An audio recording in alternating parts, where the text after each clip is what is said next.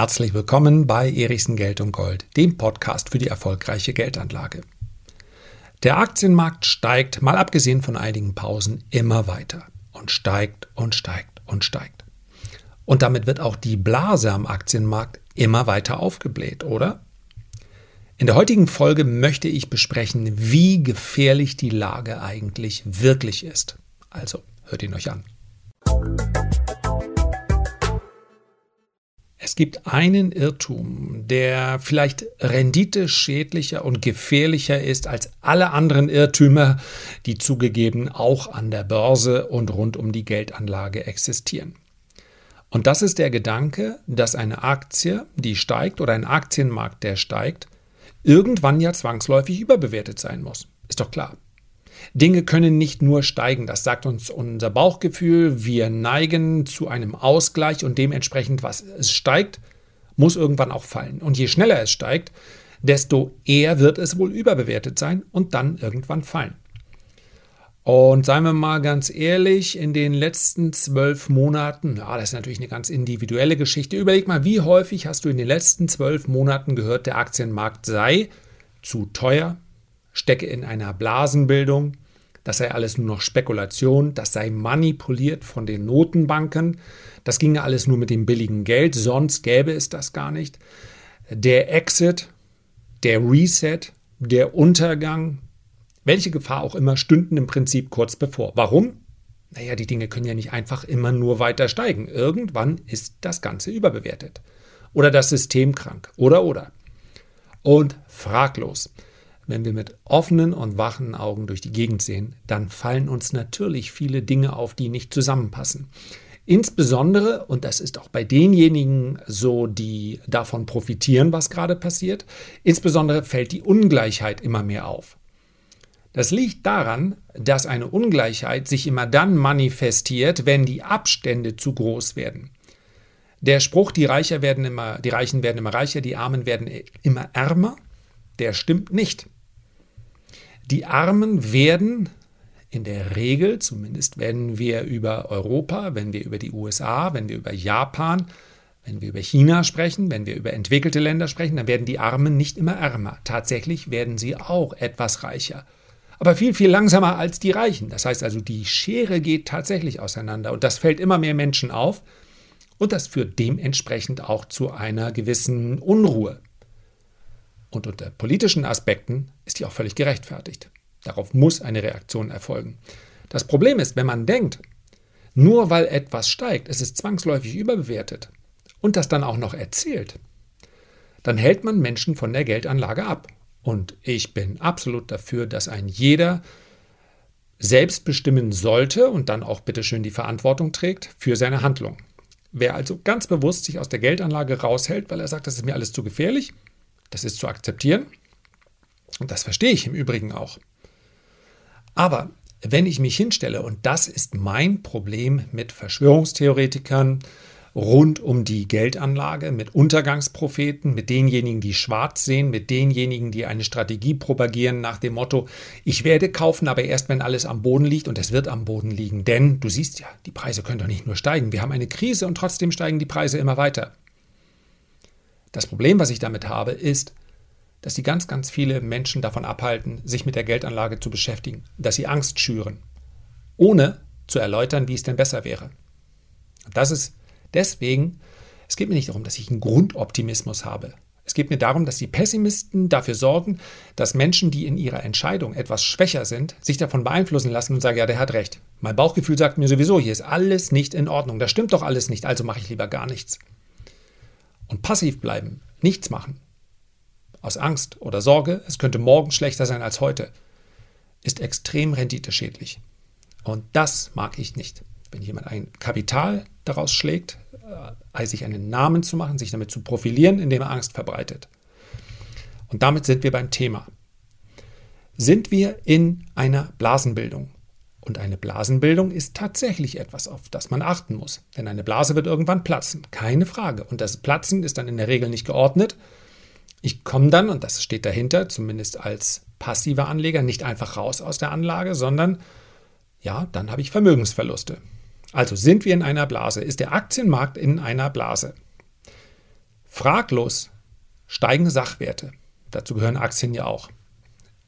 Immobilien, Oldtimer, Weine. Alles, im Prinzip alles, was knapp ist, steigt stark im Preis. Das allein, und das ist der ganz, ganz wichtige Punkt und das riesige Missverständnis, das allein berechtigt aber nicht, den Begriff überbewertet zu benutzen. Das allein berechtigt nicht zu sagen, Aktien, Immobilien oder was auch immer steckt in einer Blase. Denn um diese Aussage zu treffen, brauche ich ja eine Referenz. Ein absolut steigender Index kann doch nicht per se als überbewertet angesehen werden.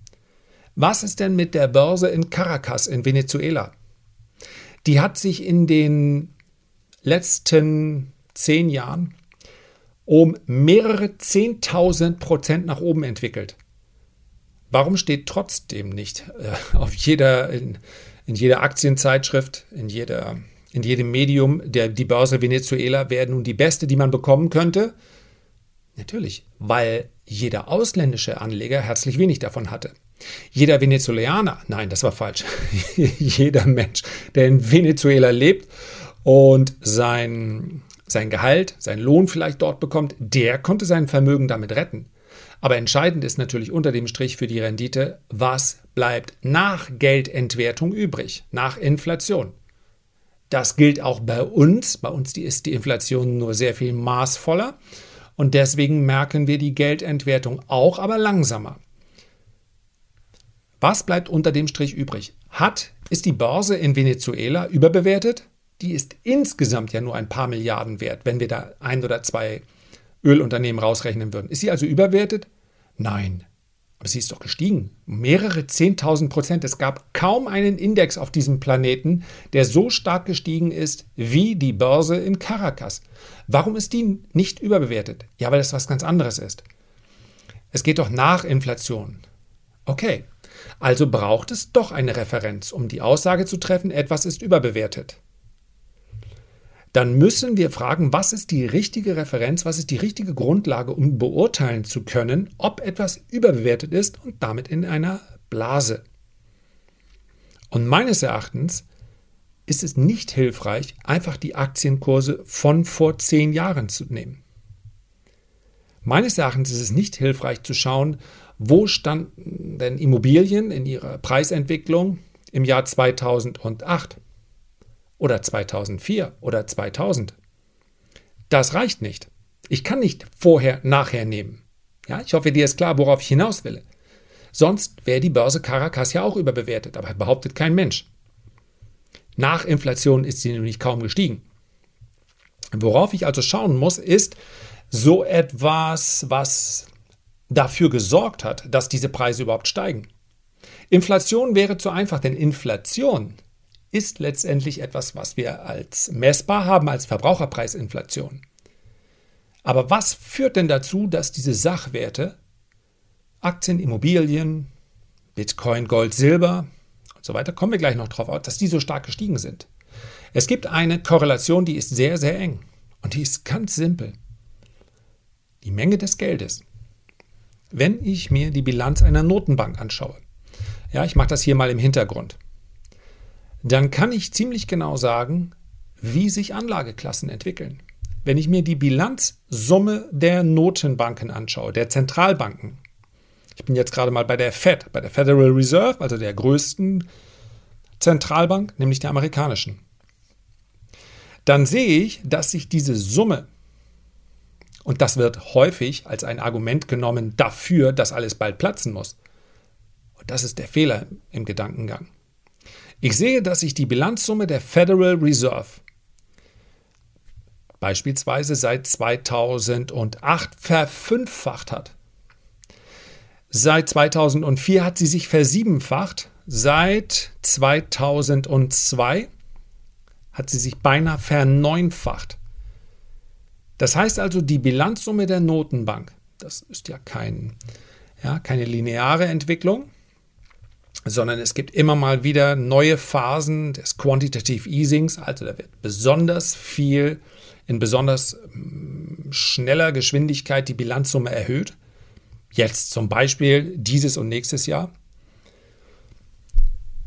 Im Schnitt um die 15 bis 17 Prozent jedes Jahr. Und das ist die Grundlage, die man wählen muss, um zu beurteilen, ob Sachwerte überbewertet sind. Unter diesem Aspekt, wenn ich mir also die in Relation schaue, ja, die Bilanzsumme ist quasi der Nenner in meiner Rechnung. Und jetzt schaue ich mir die Marktkapitalisierung des S&P 500 an in Relation zu der Bilanzsumme der Federal Reserve und stelle fest, seit 2008 hat der S&P 500 genau das gleiche gemacht wie die Börse Caracas. Er hat nämlich die Geldmengenausweitung ausgeglichen, aber mehr auch nicht. Wer also behauptet, der S&P 500 sei heute maßlos überbewertet, der lässt diese Korrelation, dieses Verhältnis komplett außer Acht. Im Vergleich zu der, und das machen Sachwerte, Sachwerte gleichen aus, wenn Geld entwertet wird. Und ja, viel zu häufig ist dabei Verbraucherpreisinflation im Kopf. Und ja, natürlich wollen Notenbanken und Regierungen Verbraucherpreisinflation. Jetzt sehen wir sie erstmals seit zwölf Jahren. Das hat aber auch lange gedauert und viel gekostet. Wie nachhaltig das sein wird, hm, warten wir es mal ab. Aber wenn wir uns den SP 500, den marktbreiten Aktienindex angucken, dann ist der unter diesem Aspekt nicht in einer Blasenbildung. Wenn wir nämlich uns angesehen haben, tatsächlich die Marktphasen, in denen dann die Gefahr drohte, jetzt mal abgesehen von so einem schwarzen Schwan wie einer Pandemie, es geht hier nicht um Börsenkurse. Jeden Tag kann irgendetwas passieren, was zu einem Crash führt. Der letzte Crash wurde innerhalb von wenigen Wochen komplett wieder ausgeglichen. So etwas kann immer passieren. Ja, wissen wir, was, wer als nächster in Nordkorea auf einen Knopf drückt, wissen wir, was als nächstes für eine Mutante kommt. Sowas kann immer passieren. Das sind Überschriften. Aber über Jahre hinweg, und darum geht es ja für einen langfristigen Anleger, ist die Frage, ob der SP 500 in Relation zu der Geldmengenausweitung überbewertet ist, mit Nein zu beantworten. Das ist er nicht. Er ist der Realität nicht enteilt. Immobilien sind der Realität nicht enteilt. Nochmal, ich weiß, sofort tut sich im Kopf, ja, aber Immobilienrendite, wir sprechen hier davon, sein Vermögen zu erhalten. Und zwar nach Geldmengenausweitung. Das haben Immobilien gerade so geschafft, zumindest in A-Lagen. Wenn wir C-Lagen nehmen und wenn wir besonders den größten Immobilienmarkt der Welt nehmen, nämlich den in den USA, der hat es nicht geschafft. Wohnimmobilien haben in Relation zur Geldmengenausweitung an Wert verloren in den USA, sind also unter diesem Aspekt unterbewertet. Nochmal, die AAA-Lagen werden immer, ja, mit bei uns hier in Schleswig-Holstein, Glücksburg, Ostseeküste, ist, äh, sind AAA-Lagen, wenn du am besten noch Du hast die Sonne von der richtigen Seite, du guckst aufs Wasser und so weiter. Wie viele Objekte sind denn das? Ja, 97 Prozent der Menschen leben nicht in diesen Objekten, sondern in anderen, in, eher in B-Lagen. Und die sind eben nicht mitgewachsen.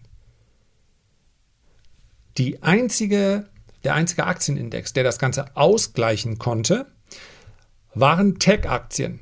Wenn wir uns den Nasdaq 100 einsehen, dann erkennen wir, dass angefangen vom Internet bis hin zu allen Entwicklungen, die da gekommen sind, das Wachstum hier stark genug war, um nicht nur diese jährliche Entwertung auszugleichen, sondern unter dem Strich auch noch ein Plus zu erwirtschaften. Einer relativ jungen Anlageklasse ist das auch gelungen. Den Kryptos. Seit 2017, wenn man jetzt sagt, naja, Bitcoin hat sich ja vervielfacht, ne? Wenn wir den Höchststand 2017 nehmen, der irgendwo bei 19.000 Dollar lag, und wir nehmen den jetzigen Kurs, ich nehme gerade jetzt hier diesen Podcast auf, da sind wir bei äh, knapp unter 58.000, überbewertet. Ich, ich, weiß, ich weiß, jetzt kommt der Teil, der richtig schwer ist. Ich schaue nur auf die Bilanzausweitung. Seit 2017 Bitcoin hat das ausgeglichen. Ein kleines Plus nach Bilanzausweitung. Warum? Weil sich die Geldmenge beinahe verdreifacht hat innerhalb von vier Jahren. Und das hat Bitcoin unter dem Strich, wenn wir von Peak zu Peak schauen, auch. Ja, Im Hoch bei fast 20.000, jetzt sind wir im Hoch bei fast 60.000. Und ich weiß, dass sich jetzt natürlich der Gedanke regt, ja, aber so kann man es nicht nur sehen. Es geht mir hier nicht darum, dass ich einen absoluten Anspruch entwickle. Es geht mir darum, dass ich zwei Linien übereinander lege und feststelle, es ist ja Wahnsinn. Es ist ja Wahnsinn, wie hoch die Korrelation ist. In jedem, in jeder Dekade der letzten Jahrzehnte, also in jedem Zehn-Jahres-Abschnitt, Fünf-Jahres-Abschnitt, Drei-Jahres-Abschnitt, wäre das die richtige Betrachtungsweise gewesen. Zeig mir, wie sich die Geldmenge entwickelt hat und ich sage dir, was Sachwerte gemacht haben. Ich kann es dir nicht für jeden einzelnen Sachwert direkt prognostizieren, weil sie sich unterschiedlich entwickelt haben. Was ich aber weiß, sie haben darauf reagiert in unterschiedlich starker Art und Weise. Und wenn man es so betrachtet, dann könnte man übrigens auch ein Gruß an alle Gold- und Silberanleger. Ich bin ja selber physisch investiert. Dann könnte man im Prinzip auch den Verlierer bis jetzt nennen. Das wäre nämlich Gold und Silber. Was grotesk ist, weil genau diejenigen, die sagen, nee, ich hab, mir ist das alles zu riskant. Und von denen gibt es einige. Einfach mal in ein x-beliebiges Goldforum reinschauen. Und ich bin, nicht, ich bin nicht bärisch. Ich glaube, Gold und insbesondere Silber haben sehr gute Zeiten vor sich.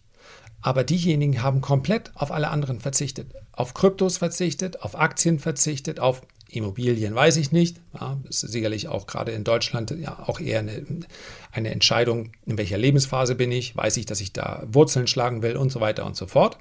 Da sind ja nicht immer nur strategische Aspekte im Hintergrund, aber ganz viel haben sie nicht gemacht und lieber nur Gold gekauft. Das ist sicherer. Und ausgerechnet dieses Gold hat es nicht geschafft. Gold ist in Relation zur Bilanzsumme der Notenbanken ein klarer Underperformer gewesen. Das könnte sich ändern. Es geht hier nur um die Feststellung an sich. Fazit. Solange niemand glaubt oder jemand nicht glaubt, dass die Fed jetzt mit dem Tapering beginnt, also die Bilanzsumme wieder zu verkleinern, und ich möchte nun mal als These für einen weiteren Podcast, für eine weitere Episode in den Raum stellen, ob das überhaupt möglich ist. Das werden wir dann besprechen.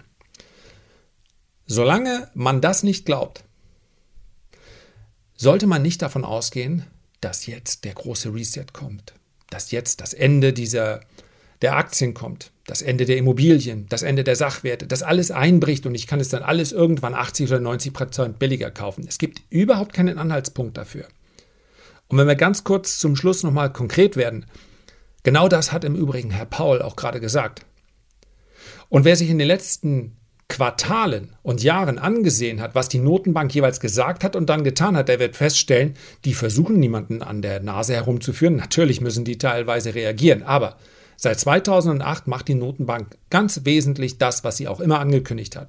Sorry, wenn die Inflation kommt, wir werden nicht sofort reagieren, macht euch mal keine Sorge. Dass wir die Zinsschraube jetzt schnell andrehen? Nein, ist nicht geplant.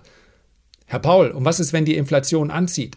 Wir schauen durch diese Inflation durch in die Zukunft. Für uns ist entscheidend, ob sie nachhaltig sein wird. Der Markt preist derzeit ein, dass es einen ersten, maximal zwei Zinsschritte, also völlig ungefährlich, geben wird bis 2023. Selbst wenn die Inflation jetzt deutlich stiege, selbst wenn die Geldmenge deutlich ausgeweitet werden müsste, und wer da jetzt sagt, naja, jetzt muss der Markt ja endlich einbrechen, der sagt, dieses Mal ist alles anders. In den letzten 20, 30 Jahren war es so, aber jetzt wird es anders kommen. Warum? Ist halt so, mein Bauchgefühl sagt das. Die Verlierer waren immer schon diejenigen, die nichts gemacht haben, die meinten, mit der Aufbewahrung von Geld wären sie am besten dran. Es ist keine Geldanlage, sondern auf Geldaufbewahrung. Und es werden auch zukünftig die Verlierer sein. Diese Sichtweise wollte ich gerne mit euch teilen. Ich weiß, dass sie manchmal, ja, auch bei mir, das Gefühl hinterlässt, kann das eigentlich sein? Ich meine, wir steigt schon ziemlich lange, sind schon ziemlich gute Jahre gewesen für einen Anleger in Aktien, auch in andere Anlageklassen. Aber ich voller Überzeugung wiederhole ich meine, meine Empfehlung, in Sachwerten diversifiziert investiert zu bleiben. Dass Geldwerte, ausgerechnet Geldwerte, jetzt zur großen Aufholjagd starten oder ich ausgerechnet jetzt ganz viel Cash brauche, weil es droht der Systemreset. Nichts, aber auch gar nichts spricht dafür. Und am Ende des Tages ist sich ins Boxhorn jagen zu lassen noch nie eine gute Idee gewesen. Herzlichen Dank für deine Aufmerksamkeit. Ich freue mich, wenn du dir die Zeit nimmst, ein Feedback zu hinterlassen oder einen Kommentar abzugeben. Und am allermeisten freue ich mich natürlich, wenn du auch beim nächsten Mal wieder reinhörst. Bis dahin hab eine gute Zeit. Dein Lars.